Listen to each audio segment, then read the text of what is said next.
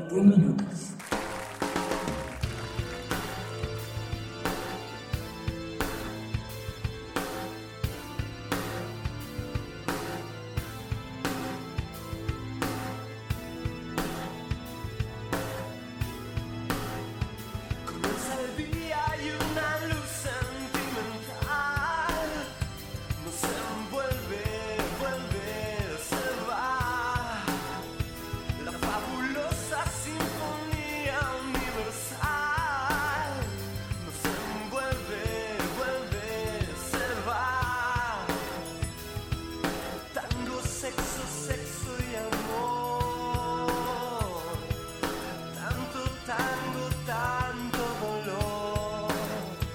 Bueno, este es el episodio número 2 de Comarca Dos, Podcast eh. 21 minutos. Y arrancamos con una canción exquisita, cadáver exquisito de- del gran Fito. eh, una de las canciones que dicen que es de las más filosóficas de él, de- del álbum Euforia mejor. del 96. Además de todo habla también de creatividad. Porque hay una técnica creativa que se llama efectivamente cadáver, Cadáver exquisito. exquisito. ¿Qué? qué? Sí, Cadáver señora.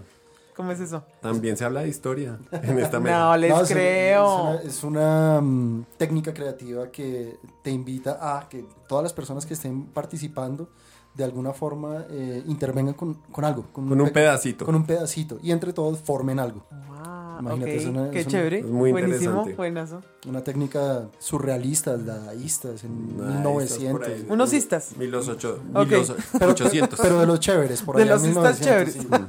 sí. Bueno, Bueno, eh, chévere. sean todos ustedes bienvenidos. En- Bienvenidos. En, en este episodio los acompañamos Karina Karina Galeano. Galeano. Donny Rosoff. y José Murcia. Eh, sean todos ustedes bienvenidos. Bueno, en la semana, en la semana, El episodio. el episodio, pasado. recuerden, re- recuerden, ¿no? Digo, vamos a tratar de cometer los menores errores, pero aquí vamos. Eso es parte de las reglas. Parte de las reglas. En el episodio pasado lo que hicimos fue contextualizar un poco sobre por qué estamos haciendo esto. Digo, por qué estamos ofreciéndole a usted que nos escucha, a nuestros amigos, a nuestros clientes, a nuestros eh, colegas este espacio. Y asimismo eh, dejamos claras unas reglas, dejamos promesas. unas promesas, dejamos abiertísima la invitación para que participen con nosotros en Comarca Podcast 21 minutos, porque entre otras, en el episodio pasado le pusimos el nombre. Sí, salió ahí. Buenísimo, además, porque Este- es un compromiso que. Es un no sea compromiso. de Es un compromiso de que 20 no nos vayamos más de 21 minutos. Y como siempre, pues eh, está la pregunta que es la que nos tiene sentados acá y es, ¿por qué? ¿Por qué debemos integrar el marketing, la publicidad y la gestión de marca? ¿Por qué los debemos integrar? A partir de eso y eh, haciendo pues toda la creación de este episodio número 2, aquí nuestro querido Donny, No hemos quedado la sección. eh, sí, que- quedó Me, me asignaron quedó- quedó por dedocracia en la sección que hemos denominado La historia de Donny. Las historias de Donny son historias eh, a las cuales, bueno, que me comprometí a traer en cada episodio de marketing, de publicidad, de marca, de todo esto que ha pasado, de hechos reales y que siempre nos van a dejar una moraleja o una enseñanza que invitamos y, y de una vez invito a todos los que nos siguen y escuchan este podcast a que suban sus moralejas después de que escuchen cada historia que yo Sí, traigo. genial, me parecería. eso. Entonces, pues no sé si arranco co- de una vez con De la una, historia. hagámosle. ¿Sí? Listo. Bienvenido. Esta historia se llama El prisionero y el pingüino. En 1987 se produjo el secuestro de Terry White, el enviado especial del arzobispo de Canterbury a Oriente Medio.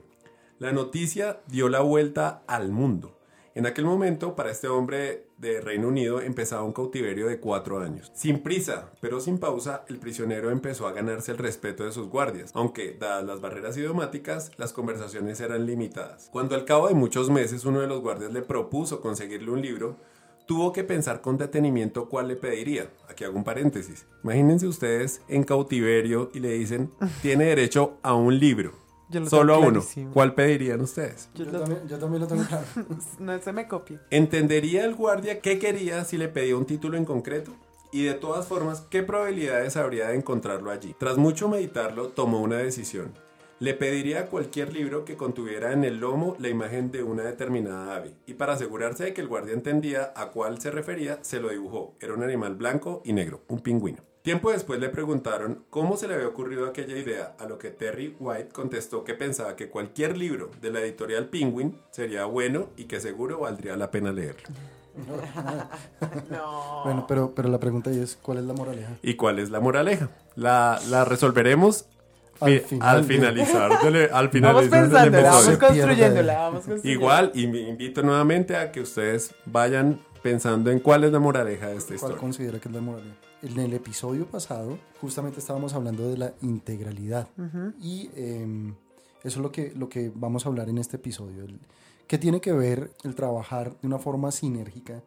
el, eh, las estrategias de mercadeo, las estrategias de publicidad, las estrategias de comunicación, la gestión de la marca. ¿Por qué se debería hacer así? Digamos que aquí uno tiene que ponerse un poquito epistemológico, porque cuando hablamos de marketing, publicidad y marca, pues hay que remitirse a los momentos históricos en los que nació, nacieron estos preceptos. A veces en las charlas que uno da en las universidades le pregunta incluso a estudiantes de marketing, de publicidad, de administración, bueno, ¿qué es mercadeo? ¿Cómo nace? ¿En qué momento?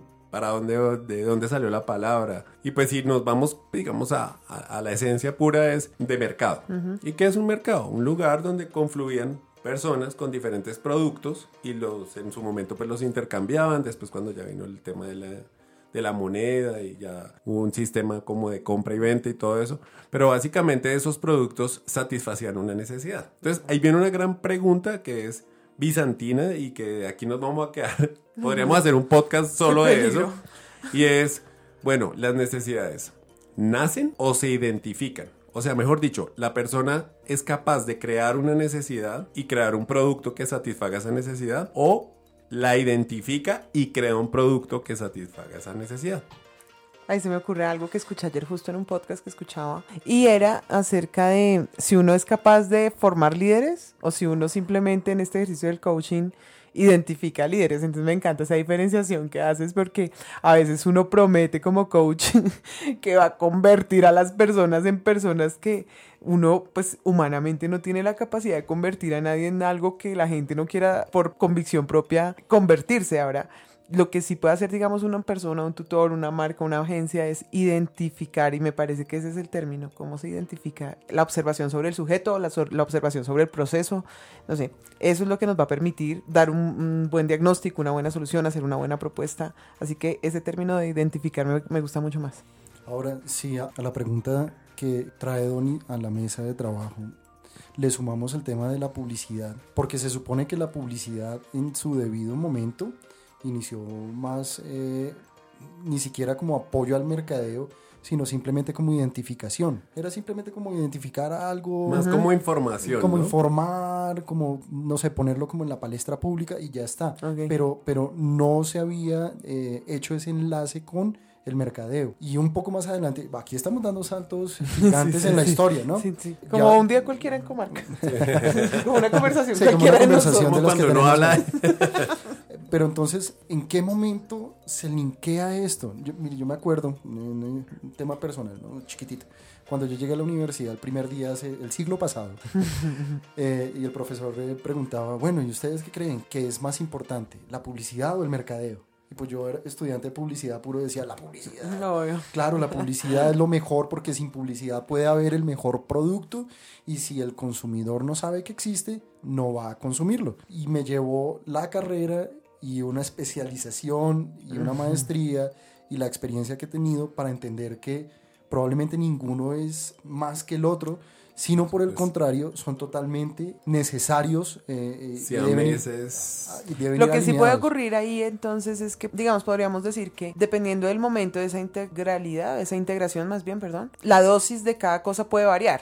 Por O sea, supuesto. más bien eso, pero no que es preferible una a otra. Esa, esa pregunta que hizo el profesor en su caso, pienso que es como cuando un artista llega a una ciudad y dice, ustedes son el mejor público que he tenido, ¿no? Y va pasa a la otra ciudad y dice, ustedes son el mejor público que he tenido y se la pasa diciéndole eso a todos los públicos.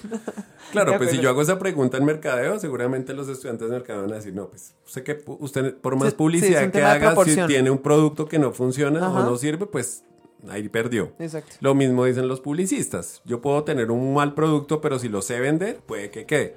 Quería hacer una pequeña interpelación con la pregunta como bizantina que hice y fue que los grandes teóricos del marketing son los que defienden la tesis de que las necesidades se identifican. Por su parte, Steve Jobs, uno de los padres casi de la innovación, sostiene o sostenía que la gente no sabe lo que quiere hasta que usted se lo muestra. Es decir, que las necesidades sí son capaces de, cre- de De ser crear. creadas. de ser creadas. se parte del hecho de pensar que soy yo quien la crea para el cliente o no, más bien que lo hago ver que él ya la tenía. ¿De verdad es un proceso de crearla o no es conducirlo a que él se dé cuenta que esa necesidad estaba ahí? Esa, esa pregunta está buenísima. ¿Sabes por qué? Porque nadie sabía que quería un iPod hasta que el tipo lo mostró.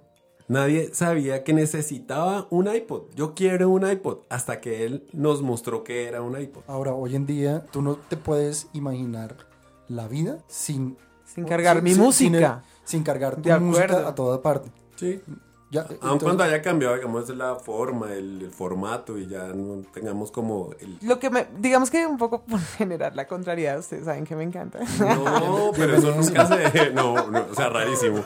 No, pero, pero es totalmente bienvenida. Sí, lo que quiero decir es, ¿y eso hace que él creara esa necesidad para los demás? ¿O más bien que él resolviera una necesidad que ya estaba creada? Pues fíjate que la necesidad como que está, es, es prevalente ahí en el sentido de que pues uno necesita escuchar música. Yo digo, partió de eso, ¿no? Sí, o la No- melancolía que, no- no sacar el Discman.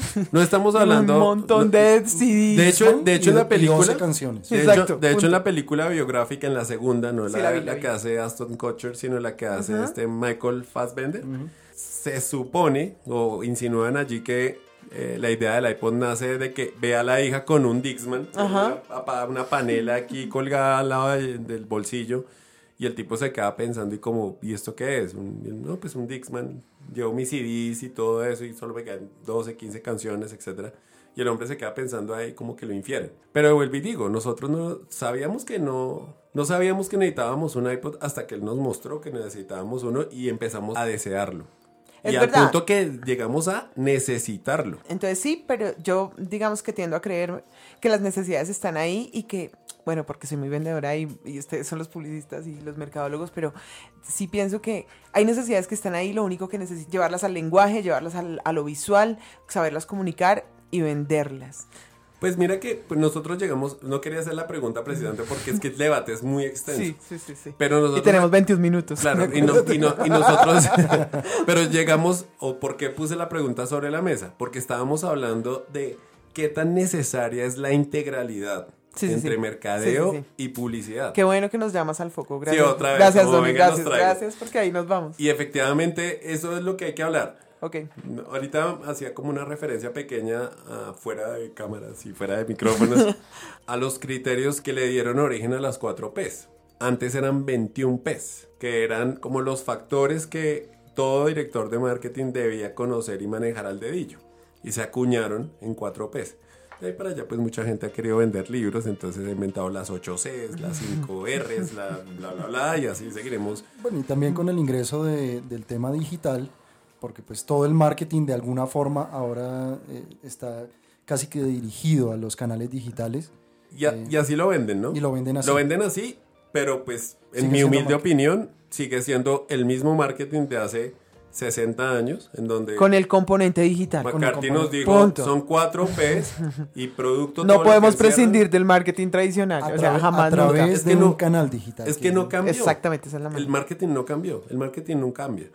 Es invariable. De hecho, hay un libro muy interesante que puede ser hasta recomendado.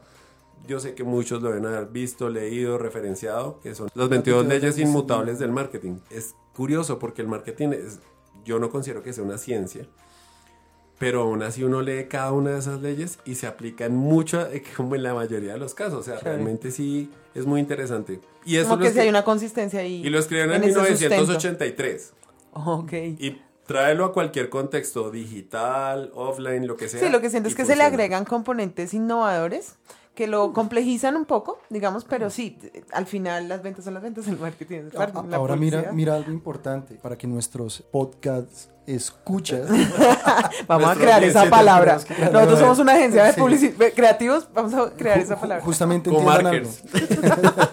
Pero, pero que entiendan algo, somos una agencia de publicidad que está hablando de marketing y eso justamente habla de la integración que para nosotros es tan necesaria del mercadeo, de todas estas leyes que estamos hablando, de todos estos conceptos, a generar una estrategia de comunicación muy puntual a través de la publicidad. Y además de eso, incluir la marca. digamos que ha resultado mucho más sencillo para nosotros en términos de transmisión de marca, presentarnos como una agencia de publicidad, pero también estamos tratando de salir de esa definición como empresa porque es que No lo somos. no lo somos. Al final hay un componente de marketing muy fuerte, muy grueso, muy pesado en, en comarca. La publicidad, pues efectivamente es, es, es el, el niño bonito de la casa, nos fascina la publicidad, la forma, yo aunque no soy publicista, me fascina el proceso creativo, me meto, ustedes saben, cada vez que puedo. Y además le pensamos a la marca como marca, o sea, dónde debe estar, cómo debe estar, qué es lo que debe transmitir. Entonces, llamarnos agencia de, agencia de publicidad es sencillo y es una manera sencilla de transmitirnos, digamos, es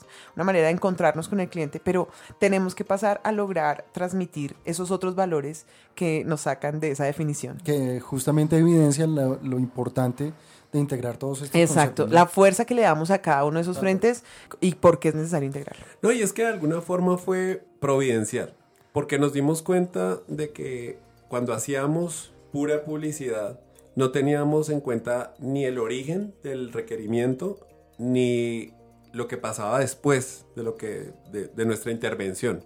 No sabíamos si esa persona que nos pidió, por ejemplo, una campaña para televisión, por decir algo, de verdad si estaba pidiendo y solicitando lo que necesitaba la marca. Nosotros simplemente hacíamos la pieza y no sabíamos después qué pasaba. Si vendió, si alcanzó la meta, no echaron al director de mercado, no teníamos ni idea. Y digamos que nace así.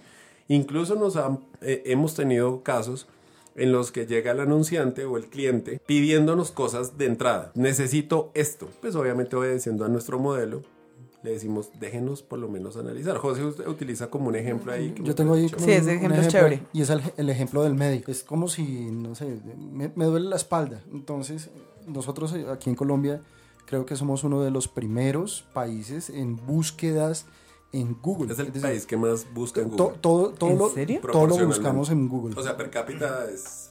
Porque Wow. sí, Wow. es que quiero comer en dónde está Le preguntamos todo, a Google. pre- A ti te Me- sale un pelo verde y tú me duele. Me sale un pelo verde, ¿qué pasa? Y, y sale la pregunta en Google, o sea, ya- Y todo se lo preguntamos a Google. Nosotros somos los niños de tres años del planeta. tal cual, tal cual. Ok, Es muy buena ok, forma de ok. decirlo. Entonces imagínate este cliente que, haciendo la analogía, es una persona le duele la espalda, se va a Google, entonces Google le dice, no, eso puede ser el riñón, entonces se va donde el médico y le dice, señor médico, mire, eh, estuve buscando en Google, además que mi, mi vecino... Levante la mano quien lo ha hecho. Sí, mi, no, mi vecino me dijo que él también tuvo un dolor muy parecido a este, entonces yo ya sé que es el riñón.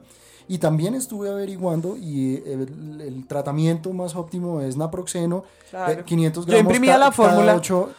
Le lleva de una vez la fórmula y le dice al doctor, Yo la imprimía y la llevaba a la droguería. Vea, Tal cual. necesito esto. Entonces, la pregunta aquí es, ¿tú qué crees que el médico le diría a esta persona? Hay que hacer Sí, unos exámenes. Muchas gracias, pero vamos a hacer va- examen. Vamos a hacer examen. Gracias por ilustrarme. En- en- entonces, justamente eso es lo que hacemos aquí. Hasta de hecho el médico se molesta. Claro, no llega con esa claro, suficiencia. claro, claro que sí. Eso es lo que hacemos acá, recibir a nuestros clientes y hacer un diagnóstico.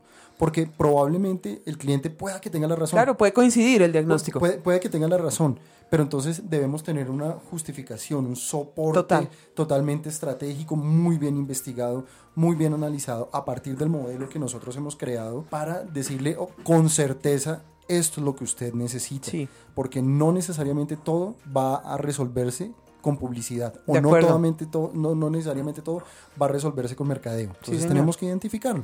Nos pasó alguna vez, llegó un cliente con un requerimiento muy puntual que, Era como una página web. ya, en que fin. necesita una página web. Nos permitimos decirle, por favor, permítanos hacer la consultoría como debe ser. Vamos a hacer un diagnóstico, un análisis. Y lo que descubrimos detrás de ese requerimiento que era una página web fue que necesitaba todo un plan de marketing, no tenía control de inventarios, no tenía tiempos de despacho, no tenía indicadores de gestión, no tenía Claro. absolutamente nada en materia de mercadeo. En materia de marca encontramos que era una marca que estaba totalmente desaparecida. Si bien conocían los productos, no conocían de quién era ese producto o de qué marca era ese Tremendo. producto. Ok.